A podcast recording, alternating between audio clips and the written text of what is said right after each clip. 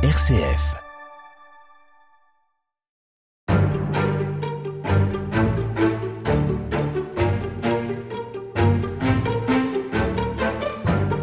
Le sculpteur Auguste Rodin est mort le 17 novembre 1917 à Meudon, à l'âge de 77 ans. Il jouit alors d'une notoriété internationale et c'est un véritable monument qui s'éteint. Aujourd'hui, Rodin est toujours considéré comme l'un des plus grands artistes français et le musée consacré à son œuvre à Paris est l'un des plus fréquentés. Véronique Mathieussy, bonjour. Bonjour. Vous êtes chargée du fonds historique du musée Rodin à Paris. Vous lui avez consacré plusieurs essais et le dernier, Auguste Rodin, artiste libre et affranchi, paraît aux éditions Le Cavalier Bleu.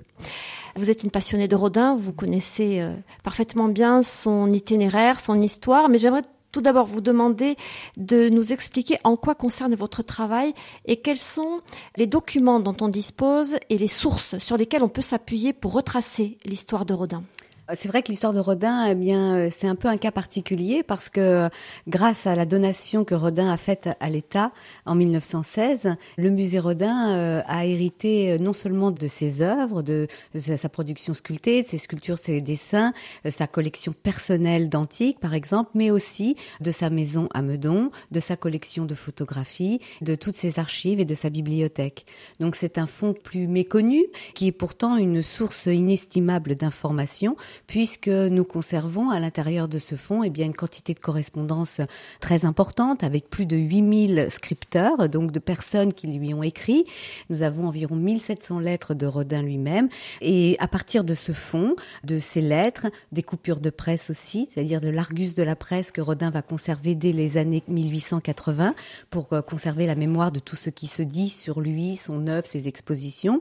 À partir aussi de ses agendas euh, ou de euh, ses carnets de notes, eh bien, ça constitue en fait toutes ces archives personnelles sur lesquelles on travaille quotidiennement pour continuer à apprendre et à comprendre Rodin. Je disais que Rodin est un monument. Vous êtes d'accord avec ça, avec cette, ex cette expression Au moins ça. Au moins un monument. Et, et, comment vous l'expliquez? Comment expliquez-vous qu'il fasse partie comme ça des références artistiques françaises? Est-ce que le génie suffit?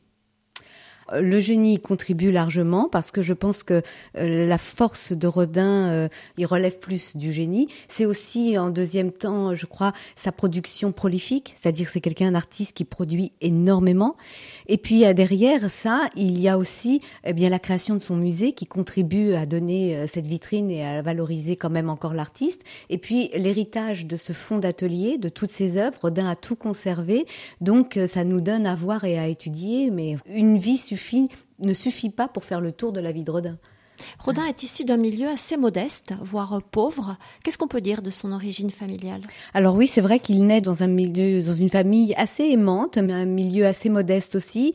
Le père travaille à la préfecture de police, la, euh, la mère à Paris, oui. La mère, elle, est au foyer et elle euh, contribue plutôt à leur laisser euh, une éducation religieuse. Et surtout, il a une sœur aînée qui va jouer un rôle assez important pour Rodin parce que c'est une sœur un peu, comment dire, autoritaire mais quand même très aimante et qui va euh, être à l'origine d'un événement euh, dur de sa vie puisqu'en fait il va la perdre alors qu'elle est une jeune femme, elle a une vingtaine d'années et elle était rentrée dans les ordres et sa mort va beaucoup beaucoup affecter Rodin qui devient fils unique alors qu'à l'origine eh bien il y avait eu une fratrie de quatre ou cinq enfants puisqu'il avait eu aussi des petits frères et sœurs mais morts en bas âge et dont Rodin ne parle pas durant sa vie. Vous tordez le cou à une idée préconçue dans votre livre, à savoir que Rodin était, certains l'ont dit, dyslexique, euh, avait d'énormes difficultés. Oui, euh, ça c'est un raccourci. Euh, ou alors on, a dit beaucoup illettré, autodidacte, etc.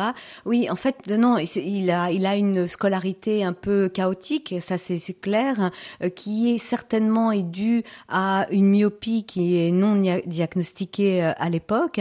C'est vrai que c'est un élève qui n'est pas très brillant. La famille s'interroge un peu sur le devenir de cet enfant dont on ne retrouve pas tellement de talent. Alors, on détecte quand même une certaine, un certain talent pour le dessin, un goût aussi pour le dessin, et finalement, le père, ne sachant pas vraiment dans quelle direction mener son fils, eh bien, il accepte cette volonté d'intégrer une école, et notamment l'école, la petite école de sculpture, pour apprendre tous ces métiers, les métiers de l'art. Et les, les, conseils, ça va être, enfin, je trouve qu'il faut un peu peut-être détailler euh, cette relation un peu avec le père, et lui rendre euh, un éclairage peut-être un peu nouveau ou méconnu. Euh, le père est inquiet forcément de l'avenir de son fils, mais il ne va pas le, décourager. Il accepte sa vocation, il accepte de choisir une voie qui n'est pas franchement la plus euh, facile, en lui donnant des sortes de, de, principes de vie, de valeurs, en lui disant bah écoute si tu fais ça, si tu aimes le dessin, bah fais-le mais sois le meilleur quoi. Et ça va être comme ça un enseignement qui va, je pense, accompagner pas mal Rodin tout au long de sa vie, d'essayer de faire les choses en les aimant et en tout cas en voulant donner le maximum, quoi, en revenant sans cesse sur son métier et en travaillant, travaillant, travaillant. La, la valeur travail est une valeur qui a énormément d'importance aux yeux de Rodin.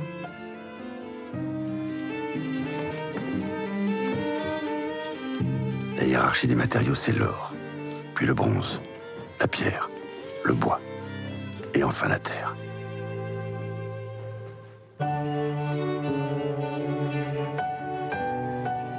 Mais moi, j'ai inversé cette hiérarchie.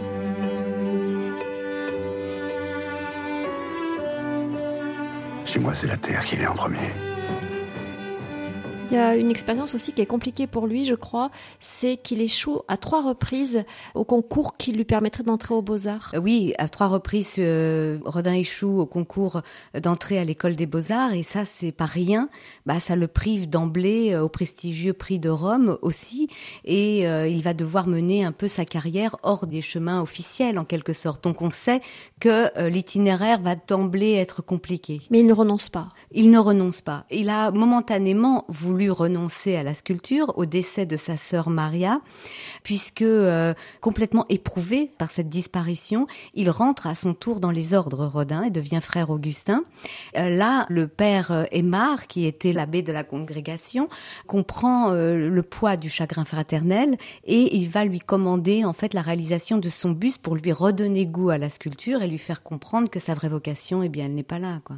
Rodin se remet à l'ouvrage. Oui, et réintègre, euh, bah mm. voilà, le, euh, sa véritable vocation et se remet à la sculpture. Alors c'est intéressant parce que c'est un buste que le père Aymar ne va pas forcément euh, trouver réussi, en tout cas. Et c'est marrant parce que c'est un peu le début d'une longue aventure chez Rodin. Et puis qui, ce mm, mécontentement des, des, commanditaires par rapport à la réalisation de leur voilà, propre C'est rarement à la hauteur de, des espérances. Oui, voilà, parce que alors, mais, mais pour Rodin, c'est plutôt une, il s'exprime là-dessus et c'est très intéressant parce qu'il dit que c'est un, un, gage de réussite en fait et que parce qu'on ne se voit jamais tel qu'on est mais tel qu'on voudrait être hein, en quelque sorte et que quand quelqu'un est bien et est mécontent c'est que certainement il est réussi. C'est un peu le début d'une longue aventure on va dire euh, chez Rodin et qui se termine notamment avec le buste du pape puisque à la fin de sa carrière vraiment c'est la consécration absolue. Le pape lui commande la version sculptée de son portrait et lui aussi ne va pas être très satisfait du résultat.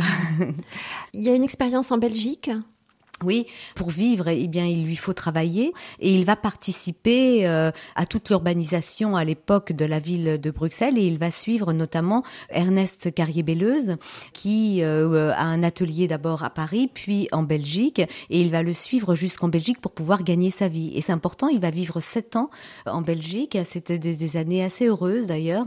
Sa compagne Rose Burrell le rejoindra aussi. Ce sont des années importantes notamment parce qu'il se confronte avec le fond fonctionnement d'un grand atelier et les rouages du métier en quelque sorte. Et de Belgique, de Bruxelles, il décide de partir en Italie parce que c'est incontournable. C'est incontournable. L'Italie, la leçon de l'Italie pour toute personne qui prétend avoir une carrière artistique, cette leçon est indispensable. Et il y a des euh, chocs là-bas?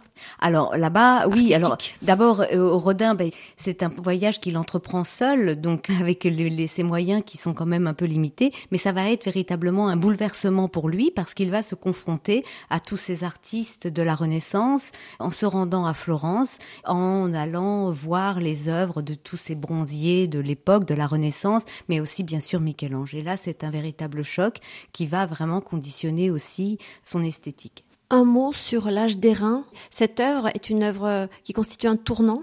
Oui, clairement un tournant. Elle est d'ailleurs un peu le fruit de ce voyage et de retour en Belgique, Rodin souhaite rendre un peu hommage à Michel-Ange et il va se mettre à réaliser cette sculpture. Il faut savoir qu'à cette époque, Rodin, il a 40 ans presque, il est totalement inconnu du public et il attend beaucoup de cette œuvre-là. Il la réalise dans une facture absolument parfaite, dans des proportions euh, idéales, on va dire, À tel point que... À tel point que cette œuvre va susciter en tout cas euh, quelques soupçons. Alors ça n'est pas un scandale comme on a bien voulu l'écrire et comme on le trouve beaucoup dans la littérature, mais Rodin vit ça comme un scandale. En fait, un journaliste belge relate euh, les œuvres exposées au salon euh, par les différents artistes et il explique qu'il y a une œuvre absolument saisissante, parfaite dans sa réalisation par un inconnu, Auguste Rodin, et elle est tellement parfaite, dit-il dans son article qui est très court hein, d'ailleurs, il dit qu'on se demande presque le rôle d'un moulage sur nature tellement la réalisation est proche de la réalité et vraiment euh, assez euh, stupéfiante. Donc il émet ce soupçon en se disant voilà mais ni plus ni moins. Mais Rodin attendait tellement de cette œuvre pour lui, c'est, il le vit comme un véritable drame. Il va d'ailleurs passer beaucoup, beaucoup de temps et d'énergie à se défendre, à envoyer au comité du salon quantité de lettres, euh, de témoignages de son entourage, de photographies euh, du modèle qui avait posé, qui est un soldat belge qui s'appelait Auguste Net, pour montrer la différence entre un moulage sur nature véritablement issu de son modèle et sa sculpture. Il a besoin de se justifier. Absolument. Ah voilà, et, mais il a besoin de se défendre parce qu'il se dit mais ma carrière n'a même pas commencé, qu'elle est déjà anéantie complètement. Et finalement, comme souvent dans la carrière de Rodin, ça va être une sorte de d'épreuve, mais qui va se retourner à son avantage, puisqu'à partir de cet événement, Rodin va enfin exister sur la scène artistique.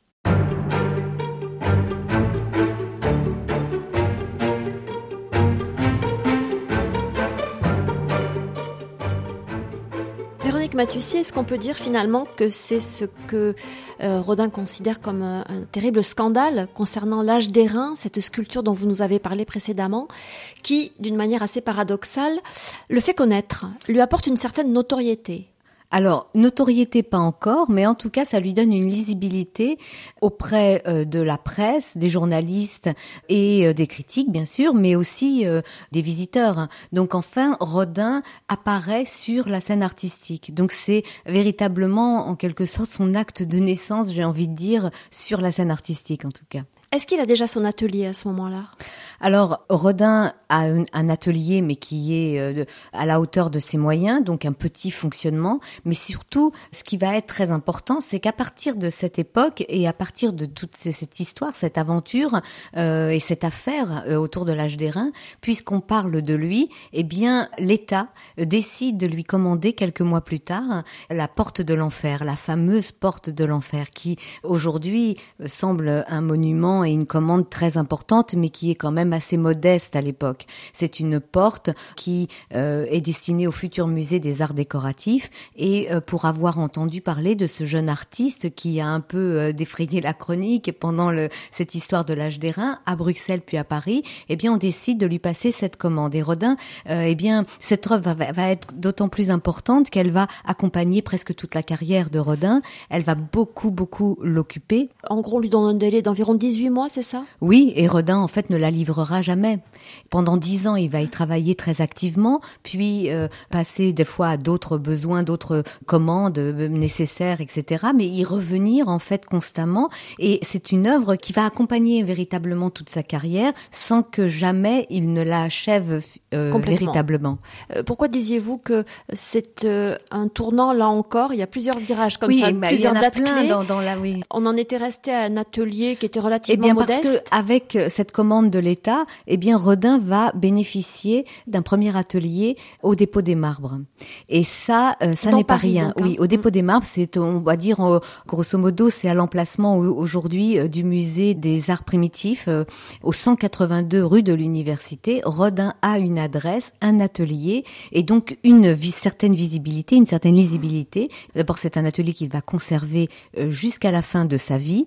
il va d'abord commencer par en avoir un, deux, puis trois. Et ces ateliers, du, cet endroit, le dépôt des marbres, étaient en fait des ateliers que l'État réservait aux artistes qu'il honorait de ses commandes.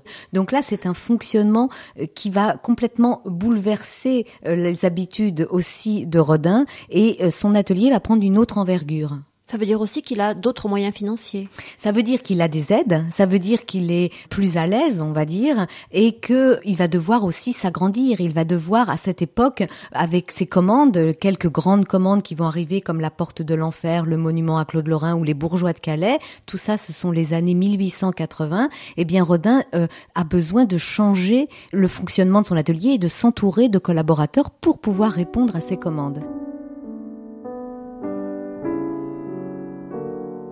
La suite de l'histoire. Des collaborateurs, ça veut dire, ce sont des gens qui viennent travailler avec lui, oui, à qui il confie des tâches précises. Ah oui, bien sûr. Euh, bien ce c'est euh, d'avoir euh, des metteurs au point, euh, d'avoir des praticiens et de pouvoir faire en sorte que il puisse répondre aux commandes qui lui sont faites. Donc l'atelier, c'est un, un, lieu et notamment celui de la rue de l'université, c'est un lieu qui connaît beaucoup de passages quand même. Il y a les modèles qui posent, il y a les matières premières qu'on livre, toutes les infrastructures, mais de normal d'un atelier en vie de, de son fonctionnement, parce qu'il faut quand même comprendre que la sculpture, c'est un métier exigeant, c'est un métier qui nécessite euh, beaucoup d'espace, qui est cher aussi. Donc là, à partir de, de, de ce moment-là et de cette commande de la porte de l'enfer, même si au départ elle est un peu assez modeste, eh bien elle va changer complètement le fonctionnement de l'atelier de Rodin et prendre une envergure complètement nouvelle. Est-ce que les collaborateurs dont vous parlez sont des élèves ou ce sont des, des gens qui ont une formation et qui sont prêts à travailler et à exécuter ce qu'on leur demande de faire alors, il y a de tout. À cette époque, Rodin recrute beaucoup des jeunes euh, praticiens, parfois des jeunes artistes, encore méconnus, mais beaucoup le sollicitent aussi pour pouvoir apprendre auprès de lui et euh, se familiariser notamment avec la technique des profils. Cette technique qui consistait en fait à tourner autour du modèle et à faire tourner aussi la sculpture sur la sellette pour pouvoir appréhender tous les profils, ne négliger absolument aucun angle, aucun angle, aucune surface. Il n'y a pas de face ou de revers euh, chez, chez Rodin. La sculpture est faite pour être appréhendée de tous les côtés. Il incite à tourner autour de ses œuvres et c'est aussi sa façon d'appréhender par ajout de matière et soustraction ces fameuses boulettes qu'il ajoute et qu'il retire, qu'il ajoute et qu'il retire jusqu'à ce qu'il arrive à un profil parfait et, euh, dit-il, hein, à la ressemblance physique se mêle aussi la psychologie de l'homme. C'est-à-dire qu'il fait venir de l'intérieur. Il cherche la vérité. Il cherche la vérité. C'est exactement sa démarche. Pas forcément la beauté, l'esthétique, mais une vérité. Oui, c'est cette relation très particulière qu'il entretient aussi avec la nature. Est-ce que c'est un gros travailleur? Il travaille beaucoup? Il a une addiction, on peut dire, au travail. Une addiction Oui, une addiction, véritablement. Il n'y a pas de dimanche, il n'y a pas de samedi. Enfin, ça, la seule chose qui l'intéresse, Rodin, c'est véritablement son travail et le fonctionnement de son atelier. Tout le reste l'ennuie, plus ou moins? Oui, je pense, véritablement. D'ailleurs, il y a, il y a, il y a un critique hein, de son, dans son mmh. ouvrage qui dit « Ne vous vantez pas d'avoir été l'ami de Rodin, il n'en eut aucun. » Non, je crois qu'il était très courtisé à la fin de sa vie, évidemment, très entouré, mais profondément seul, parce que c'est la seule chose qui qu'il l'intéresse véritablement, c'est sa sculpture.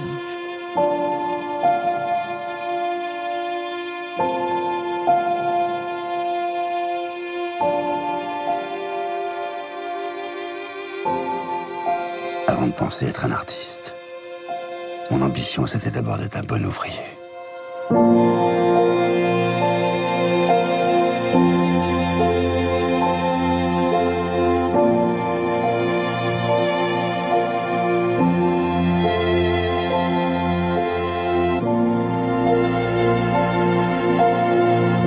Pas à plaire. Moi, tout ce que je veux, c'est être vrai.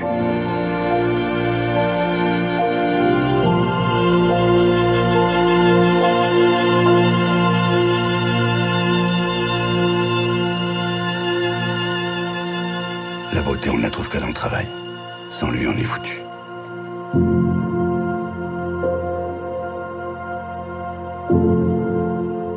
Parlez-nous de l'homme, autant qu'on puisse en parler l'image que j'en ai serait que Je le trouve euh, éprouvé par le passé, par une vie assez difficile et toujours assez inquiet de l'avenir.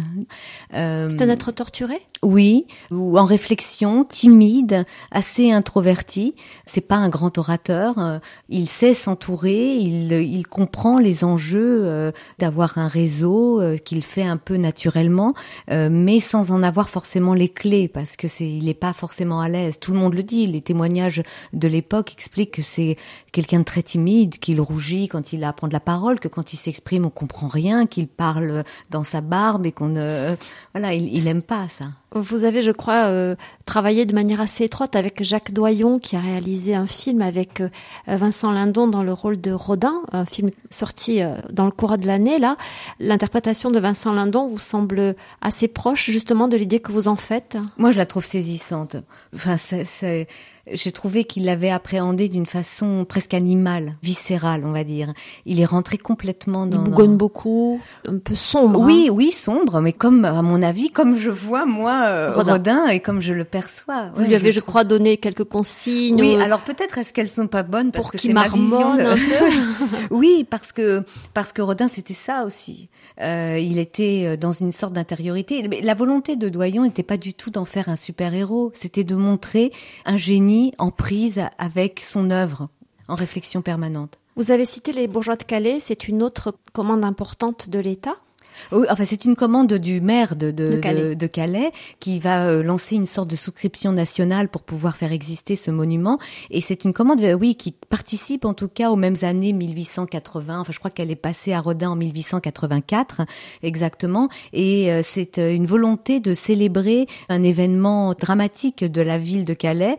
C'est un épisode de la guerre de Cent Ans qui illustre en fait la, la défaite de la ville de Calais, qui après un siège d'un an au moins est obligé de se rendre au roi d'Angleterre. Et là, donc, c'est la représentation de ces bourgeois qui remettent les clés au roi d'Angleterre vainqueur. En général, on célèbre plutôt des héros, des victorieux, moins une défaite. Et Rodin, lui, s'intéresse, il valorise en quelque sorte l'homme et sa souffrance. pourquoi est-ce que cette œuvre ne satisfait pas ce qu'il la lui commande? Eh bien parce que euh, d'abord au début il lui est commandé un seul personnage. Rodin décide finalement d'en faire euh, six. Il se documente grâce au c'est un épisode qui est très documenté grâce aux chroniques de Froissart et Rodin va vraiment vraiment s'intéresser, le essayer de rentrer au plus près. Mais je crois que il a voulu plus servir toute la palette de tous ces, ces sentiments humains. Vous voyez ce, de, de, toutes ces nuances de sentiments. On y voit une sorte de détresse bien sûr, de, de peur aussi, de souffrance, mais mais aussi de courage. Et c'est une valorisation de l'homme et de sa souffrance qui est un peu euh, nouvelle et saisissante en quelque sorte. Mais, c'est pour ça aussi qu'elle euh, qu'elle bouleverse et qu'elle touche et qu'elle parle à, chacun.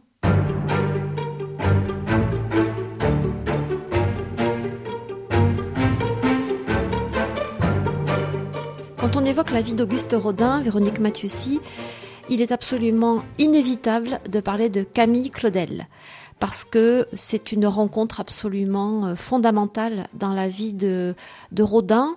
Qu'est-ce que cette rencontre d'abord a révélé chez lui?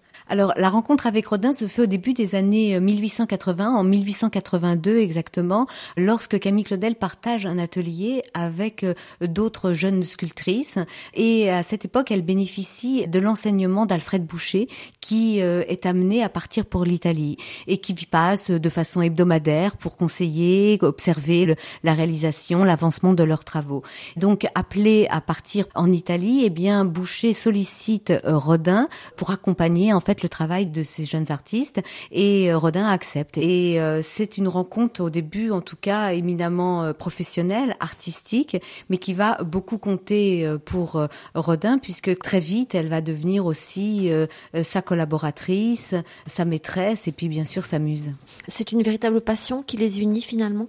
Oui, c'est une rencontre. Ils partagent d'abord cette sorte d'addiction au travail, la sculpture, cet amour du métier. C'est une rencontre fondamentale qui euh, va ne jamais quitter véritablement Rodin, puisque quand il en parle, c'est le souvenir pour lui des plus grandes joies de sa vie euh, artistique.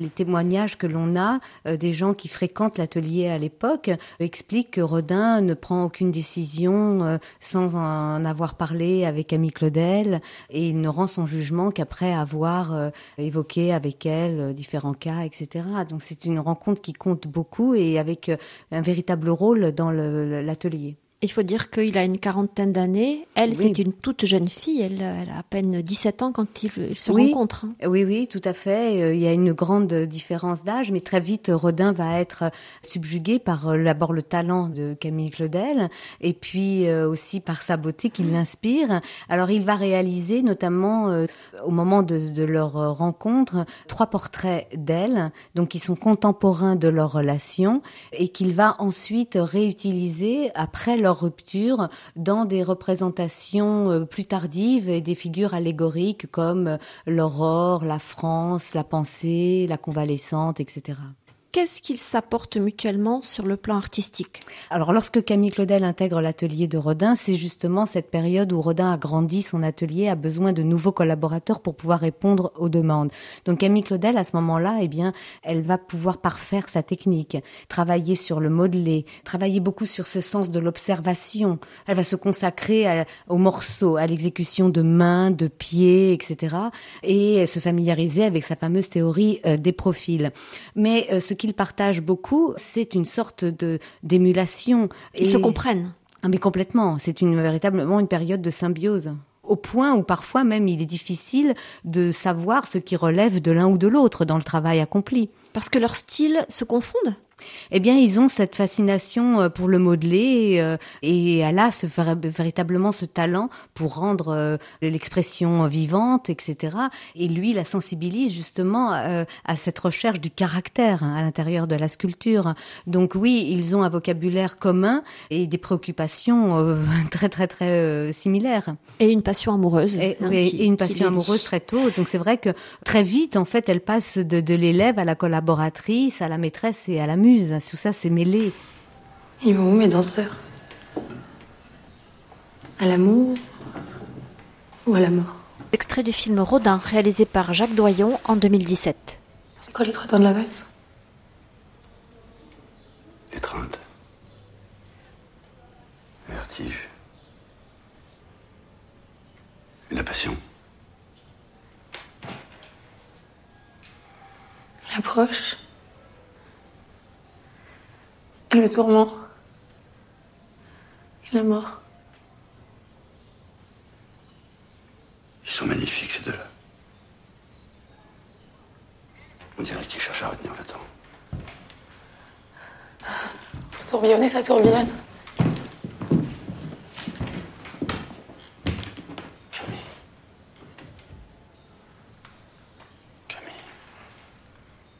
Ça dure une dizaine d'années. Oui, euh, la séparation a lieu en 1892.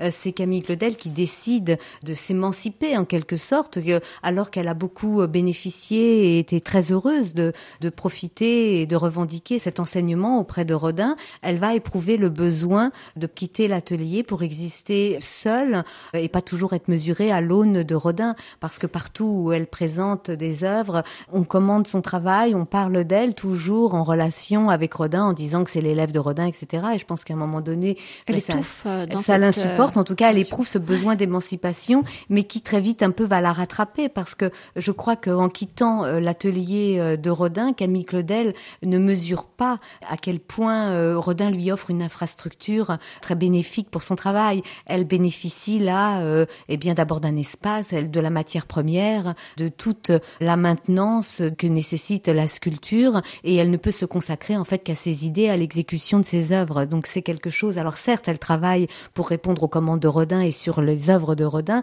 mais elle peut aussi bénéficier de toute l'infrastructure de l'atelier et aussi de tout l'entourage, c'est-à-dire de toutes les visites, les critiques, les mécènes qui arrivent à Rodin et que Rodin relève vers Camille Claudel.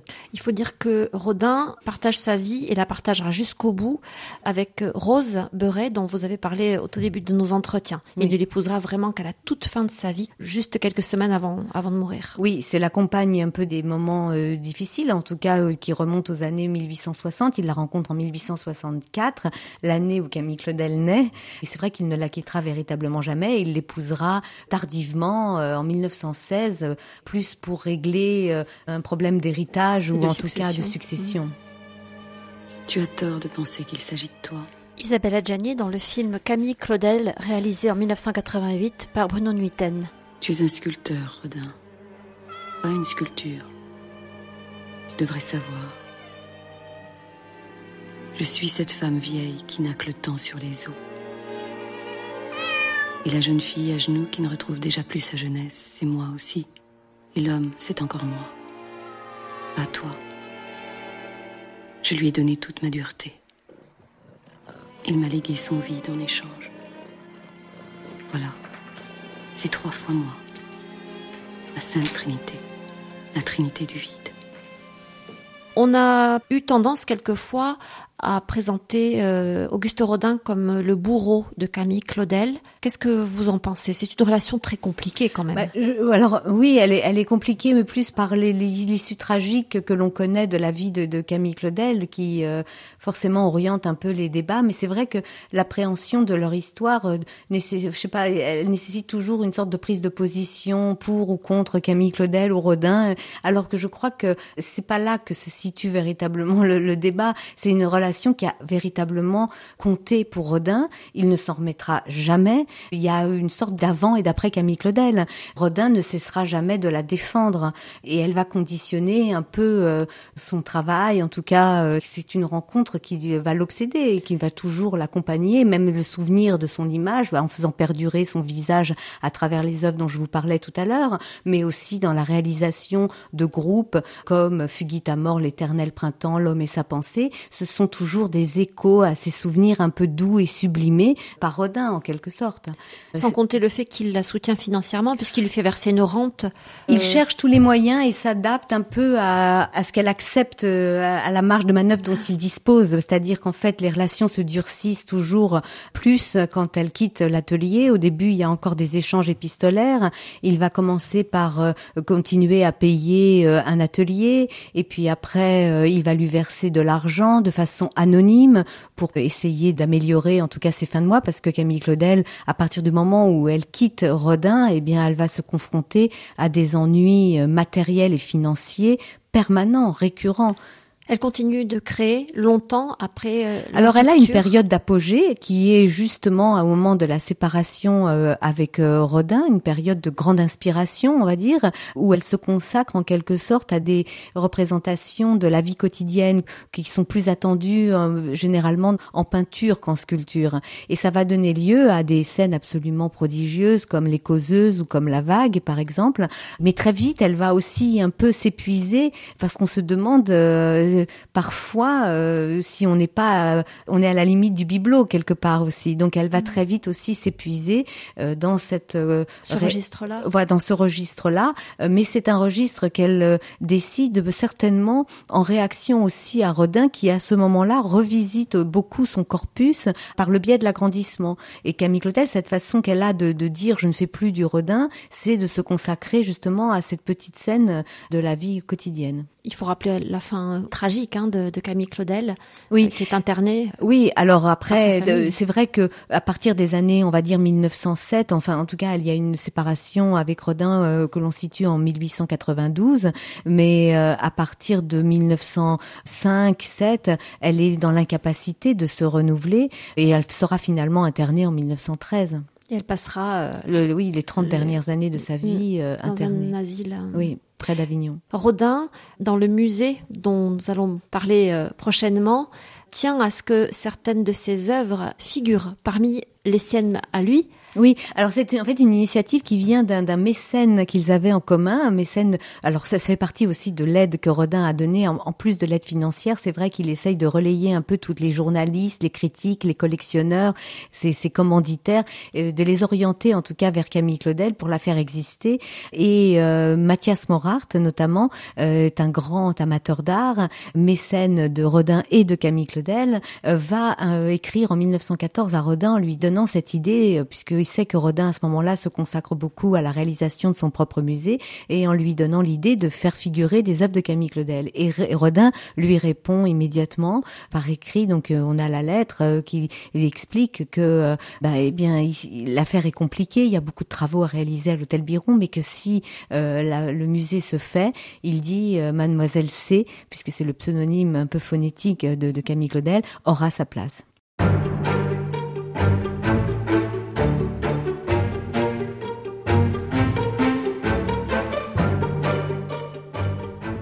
Véronique Matuissi, à la fin du 19e siècle, au début du 20e, à Paris, il y a euh, de nombreux ateliers de sculpture. Il y a peut-être même des artistes très doués, célèbres, outre Rodin. Qu'est-ce qui fait que lui sort du lot? Bah, Je crois que euh, ce qui fait la différence, c'est qu'il bouleverse complètement les codes de, de la sculpture de, de l'époque, dans tous les domaines. Et je, je crois que autant j'ai dit tout à l'heure à quel point c'était quelqu'un d'assez introverti, de timide, de, de, de tourmenté, on va dire aussi, autant c'est un artiste libre. Et il sait la trajectoire qu'il a à mener, l'œuvre qu'il a à accomplir, il sait ce qu'il veut réaliser, il ne sait pas forcément où ça va le conduire. Il est souvent mécontent du résultat. Il cherche, il explore, il travaille. Euh, il remet en permanence son travail en question. Mais surtout, il s'affranchit de tous les codes de la sculpture et notamment, ça c'est très bien illustré avec le monument à Balzac. Lorsqu'en 1898, il, a, bah, il avait reçu sept ans auparavant, en 1891, il reçoit par la Société des gens de lettres la commande du monument à Balzac. Il a quelques mois pour livrer sa sculpture. Il la livrera finalement sept ans après.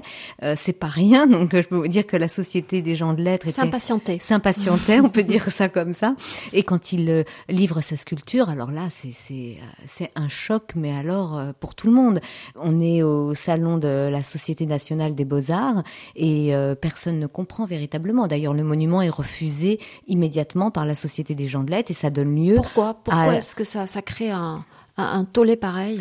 Eh bien, parce que Rodin, justement, s'affranchit de ces codes de la ressemblance physique et de la façon de représenter un homme de lettres à l'époque. Euh, eh bien, c'était dans, toute sa gloire. Euh, il fallait qu'il soit reconnaissable, peut-être assis à son pupitre, une plume à la main, je sais pas. Mais en tout cas, il y avait euh, des codes à respecter, une certaine noblesse. Mmh. Alors que Rodin... Académique. oui, complètement. Et Rodin, lui, s'affranchit complètement de tous ces codes de représentation, de en tout cas de cette représentation figurative, lui, ce qu'il veut, c'est rendre hommage à la puissance créatrice du grand romancier et à l'immensité de son œuvre. Et c'est parfaitement réussi par le monument à Balzac, mais qui est presque une sorte de monstre informe, puissante, arrogante, qui prend possession de l'espace, en fait, en quelque sorte. En plus, il faut savoir aussi qu'à l'époque, on est en pleine affaire Dreyfus, donc ce scandale artistique, qui est, à mon avis, euh, l'un des plus grands scandales artistiques, en tout cas, de la Troisième République, eh bien, euh, coïncide avec, coïncide avec euh, l'affaire euh, Dreyfus. Et donc les défenseurs euh, de Balzac seront, il y aura les, les anti, les, les Dreyfusards et les anti-Dreyfusards, et voilà, et les les, les donc il se retrouve mêlé à cette affaire contre lui-même d'ailleurs, hein, embarqué un peu dans cette espèce de scandale politique, dans cette récupération politique, alors que Rodin ne participe absolument pas au débat, ne s'y intéresse même pas d'ailleurs, je crois, parce que la seule chose qui l'intéresse, c'est véritablement sa sculpture, mais il est très affecté par euh, cette réception très critique, cette violence. Et il reprend eh bien son, Balzac à Meudon. Il y a une souscription qui va être organisée. Il a des défenseurs qui décident de, valoriser son travail et de dire on peut pas en rester là, il faut absolument vous battre, etc. Et Rodin décide de renoncer et il reprend sa sculpture pour lui. Et il sait que il a raison. Il sait comment dire, euh, vous savez, cette conciliation qu'il ne doit pas faire pour pouvoir euh, mener à bien son travail et mener euh, à terme son Il ne s'agit pas de sacrifier quoi voilà, que ce soit. Voilà, voilà. C'est la concession. pas de concession, voilà.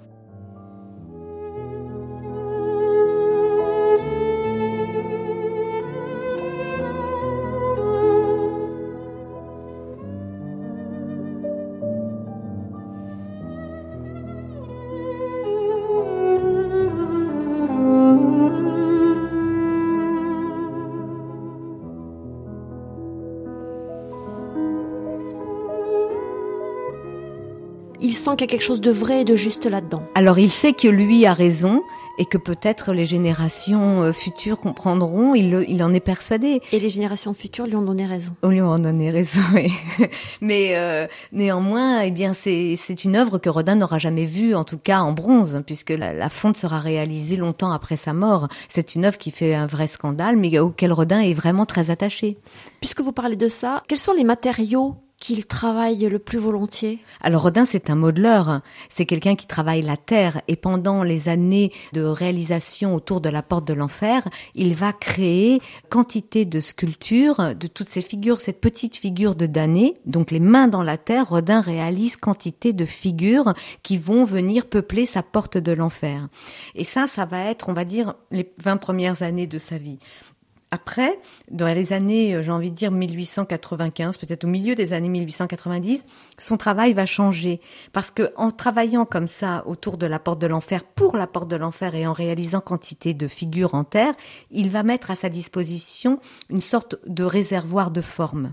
On a là l'immensité de son œuvre avec des têtes, des bras. Nous, on a l'habitude de parler d'abattis pour euh, pour nommer euh, tous, ces morceaux, ce sont des torses, ce sont des jambes. Et Rodin, à partir de ce moment-là, il a tout ce matériau à disposition, à volonté. Et euh, dans les années 1890, son travail va s'intellectualiser davantage. C'est-à-dire qu'il va partir euh, de ses œuvres réalisées antérieurement pour pouvoir repenser son œuvre et créer de nouvelles œuvres par assemblage, par agrandissement, etc., etc. Mais toujours en terre parce qu'il travaille aussi le marbre. Alors, euh, il a autour de lui des praticiens. Euh, Rodin ne taille pas le marbre lui-même. Il a depuis toujours euh, des praticiens qui exécutent et qui donnent forme à ses idées en quelque sorte. Lui livre une maquette et que c'est le praticien traduise dans le marbre. Mais vous savez, on ne, il ne faisait pas réaliser systématiquement ses œuvres en marbre ou en bronze. Il faut être sûr de la commande avant de, de passer parce que ça coûte forcément Très cher. Beaucoup de ses œuvres sont en terre. En terre, en plâtre aussi, puisque Rodin faisait des tirages en plâtre pour garder aussi la trace de toute l'évolution de sa réflexion artistique, on va dire, puisque il est dans l'expérience, dans l'expérimentation, dans la réflexion, et donc un effet qu'il va rechercher à un moment donné sur un buste, une inclinaison, il va modifier l'inclinaison du torse, etc., pour rechercher la lumière, par exemple, et il va faire mouler un plâtre pour garder mémoire de cet état et pouvoir éventuellement même y revenir. On a parlé de dates clés dans la vie de Rodin. Il y en a une autre qui est facile à retenir, c'est 1900, avec l'exposition universelle. Oui, c'est un vrai tournant décisif. À ce moment-là, Rodin va être enfin reconnu et à l'aise financièrement. Donc c'est encore un autre virage. Alors il faut resituer ce que c'est que 1900. 1900, c'est l'exposition universelle. Et Rodin a l'idée euh, d'organiser euh, en marge de cette exposition universelle une exposition monographique personnelle de son œuvre en quelque sorte. Mais euh, c'est un événement privé. Vous voyez ce que je veux dire? C'est-à-dire qu'il se met à l'entrée de l'enceinte de l'exposition universelle au pont de l'Alma sur un petit square sur lequel il fait édifier une structure, un pavillon, qu'il fait mécéner par trois banquiers à l'époque, qui sont des, des, mécènes qui, euh, qui, le soutiennent. Donc il va mettre en œuvre tout ça. Ça c'est pas simple. Hein. Il faut négocier avec la ville de Paris pour pouvoir euh, bénéficier de cette occupation de, de des lieux. Et donc il s'installe en marge de l'exposition universelle, son pavillon et euh, une présentation en tout cas de toutes ses œuvres.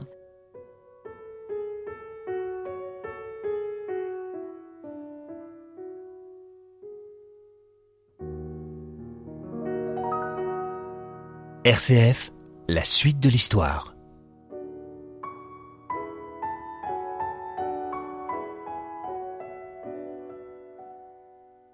Ce pavillon tranche avec le, reste de l'exposition universelle, tranche par sa sobriété et par ce qu'il y présente? Oui, une architecture très sobre, on va dire, oui, euh, et puis surtout par cet univers, cette ambiance de plâtre, blanche, d'une blancheur diaphane. Tout le monde parle dans la presse de cet effet, puisque Rodin présente à cette occasion des œuvres créées antérieurement et puis aussi assez récentes. Il y présente son Balzac qui a fait scandale deux ans plus tôt. Il y présente contre tout toute attente sa porte de l'enfer, mais complètement dépouillée mm. de toutes ses figures. Et puis quantité d'œuvres montées sur colonne qui fait un grand effet. C'est une consécration? Bah, euh, Alors c'est surtout que ça lui ouvre Rodin comprend beaucoup de choses avec cet événement. Il comprend ce que c'est que d'avoir un lieu de rencontre, de visite avec le public. Et par le biais de cette exposition universelle, il va avoir dès lors une nouvelle clientèle. Tous les touristes qui viennent pour cet événement de l'exposition universelle et ça va lui donner une notoriété internationale. Et des clients venant de tous les ah pays. Oui, et des nouveaux clients, une nouvelle clientèle riche, par exemple de, venue d'Angleterre, de l'aristocratie un peu anglaise, puis cette riche clientèle industrielle d'hommes d'affaires américains qui, euh, pour exposer un peu, valoriser leur puissance, leur richesse, eh bien, trouvent le moyen d'avoir leur buste par Rodin. Ça, c'est le nec plus ultra. Ah, complètement. Avoir son, son buste. par le grand sculpteur par de le grand sculpteur. Cette exposition universelle dure un an. Oui, Rodin, alors, à partir de ce moment-là, va tenter même de, de il va beaucoup s'attacher à ce lieu. Oui, à ce pavillon et à, aussi au bénéfice, à cette vitrine que ça lui donne, cette visibilité vraiment pas négligeable. Rodin le mesure parfaitement et il va tenter de résister et de conserver, en fait, son pavillon dans le square euh, de l'Alma. Et puis, bien sûr, les, les riverains euh, ne sont pas du tout d'accord. Ça crée beaucoup de nuisances et Rodin va se résigner à devoir enlever son pavillon, il va le démonter entièrement et le remonter finalement dans sa propriété de Meudon.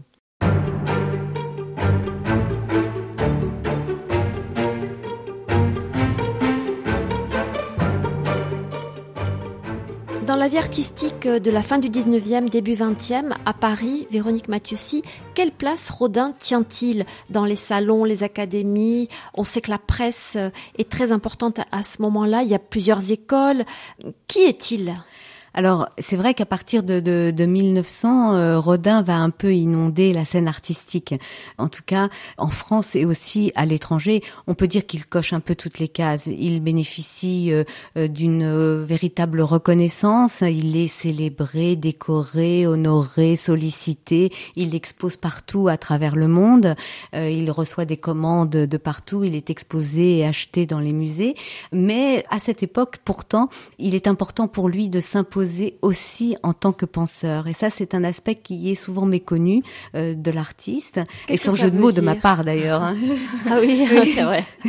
Euh, bah, C'est-à-dire que jusqu'à maintenant, euh, Rodin, qui n'était pas très à l'aise avec l'écrit, on se rappelle de sa scolarité un peu chaotique, il a toujours délégué sa pensée à des journalistes en se, se privant bien de prendre la parole. Mais il va être de plus en plus dans la nécessité de transmettre ses leçons de sculpture, mais à une audience plus large que son cercle d'amis et d'initiés en quelque sorte. Alors ça va passer au départ par la publication de quelques articles consacrés généralement aux cathédrales de France, qui comptent beaucoup pour Rodin.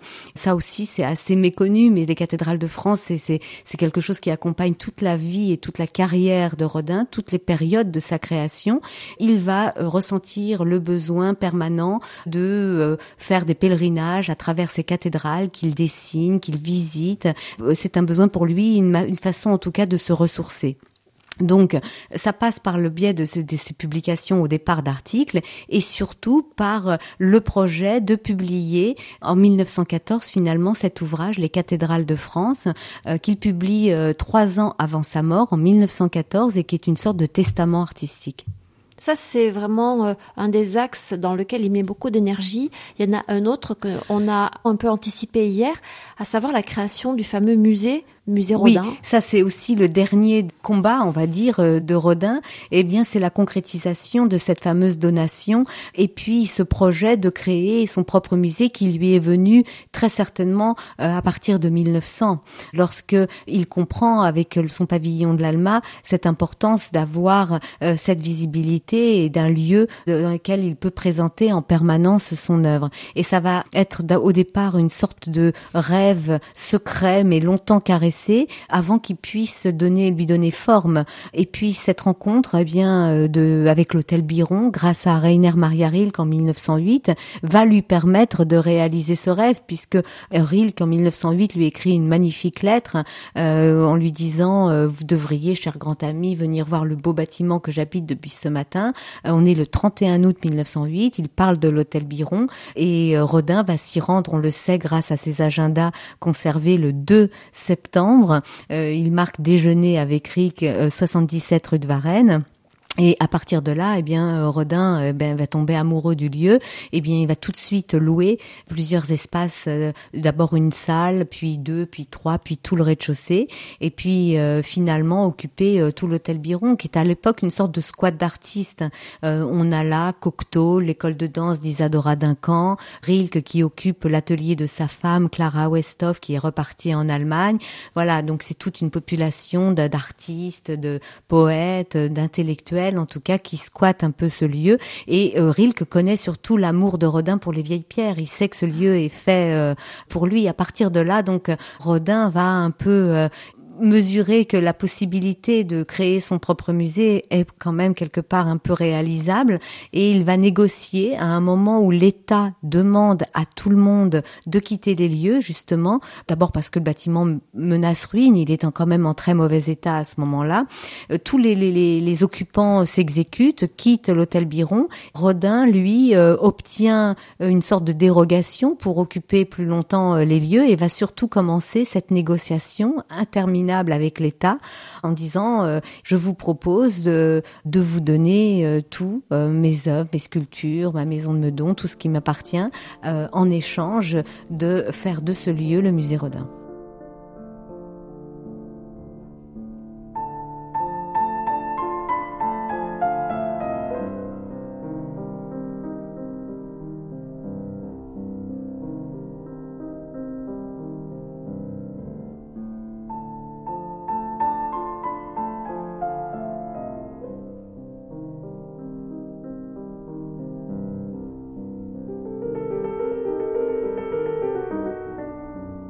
RCF, Véronique Alzieux. Est-ce qu'il a eu des enfants? Oui, euh, Rodin a eu en 1866 un fils, Auguste Beuret, qu'il n'a pas euh, reconnu, mais euh, qu'il fait figurer quand même dans la donation, c'est-à-dire qu'en fait, il lui laisse la jouissance d'une maison à Meudon, là où il habite. D'ailleurs, il faut savoir que dans les fins des dernières années de sa vie, Auguste Beuret va revenir vivre avec son père et sa compagne à côté. Et donc, Rodin règle tout ça, l'héritage, en quelque sorte, en lui laissant la jouissance de ce pavillon et une rente.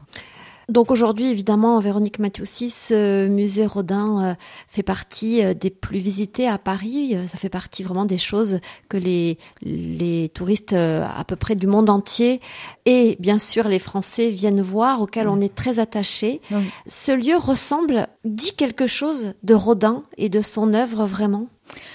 Il donne à voir euh, vraiment, et surtout avec la réouverture maintenant depuis 2016 euh, euh, du nouveau, de, après la, la, rénovation de l'hôtel Biron, il, il, offre un parcours en tout cas nouveau sur la production de Rodin et sur toute cette trajectoire, sur toute cette itinéraire de, de, sa vie créatrice qui est vraiment flagrant avec la présentation aussi de maquettes, de plâtres qui montrent le processus créatif aussi de l'artiste. C'est une, une vitrine un peu incontournable mais euh, surtout il a, il bénéficie d'avoir euh, un autre lieu, c'est-à-dire que le musée Rodin, ça n'est pas seulement le 77 rue de Varennes et l'hôtel Biron, c'est aussi Meudon, la maison où Rodin euh, vit à partir de 1895. En fait, il, il loue cette maison en 1893, à un moment donné où il, il éprouve le besoin, en tout cas, de s'éloigner de Paris. Il est en pleine rupture avec Camille Claudel. il s'installe à Meudon, dans la villa des Brillants, qu'il l'achètera finalement en 1800 et dans laquelle il mourra. Ce lieu bénéficie d'être vraiment en prise directe, j'ai envie de dire, avec le quotidien de l'artiste, avec son œuvre aussi, puisqu'on a un musée euh, de plâtre et puis euh, son lieu de vie.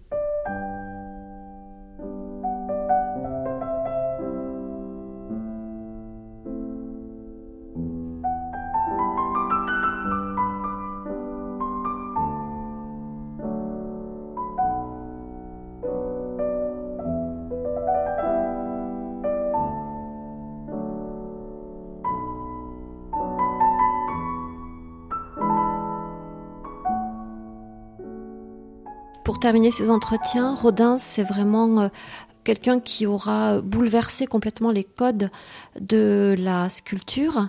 Quelle est sa postérité? Quel est l'héritage aujourd'hui qu'il représente pour les, sculpteurs? Mais je pense que ce qui fait euh, que Rodin, euh, j'ai envie de dire, ne vieillit pas, en tout cas euh, pour les visiteurs, toutes les générations et puis toutes les, les publics d'où qu'ils viennent, c'est que Rodin euh, n'exige pas une connaissance incommensurable. On peut affronter Rodin, il parle au sentiment. Vous voyez ce que je veux dire? Et donc je pense que c'est ce qui fait que Rodin est compréhensible de tous. C'est l'émotion qui passe avant tout, c'est la valorisation de l'homme, c'est des sentiments, euh, des souffrances, et ça c'est c'est c'est universel. et d'un point de vue technique, et d'un point de vue technique aussi, c'est cet affranchissement qu'il a et cette liberté d'appréhender son métier. C'est un artiste éminemment libre. Ça, c'est pas rien. Cette, cette façon qu'il a d'explorer, ce goût de la recherche, de l'exploration et de l'expérimentation fait que Rodin, eh bien, se remet en permanence en cause quelque part. Vous voyez, il pas un artiste installé. Ah, pas du tout. il est en permanence dans un processus créatif qui nécessite une remise en question et euh, il a de façon innée ce goût de l'exploration c'est pas du tout un artiste qui a un sillon qu'il creuse et puis qui l'amène. Non, au contraire, c'était, je pense que un explorateur, mais surtout la, grande force qu'il a, c'est cette capacité à se à se renouveler en permanence. Il a ouvert donc de nouvelles perspectives. Il a ouvert des voies nouvelles. Oui, il ouvre des voies nouvelles, eh bien, euh, notamment avec euh, sa figure du Balzac, où on est presque euh, à une sorte de d'étape. en tout cas, il, il, ouvre véritablement les portes du XXe siècle. On est à la limite de l'abstraction quelque part, et véritablement, tout est possible et tout est encore à dire. Un très grand merci Véronique Mathieusi d'être euh, venue nous parler donc de Rodin à l'occasion du centième anniversaire de sa mort. Je rappelle que vous êtes en charge du fonds historique du musée Rodin, flambant neuf, le musée en question, euh, qu'on peut euh, inviter et encourager évidemment tous les auditeurs à aller voir au revoir. Merci beaucoup. Merci à vous.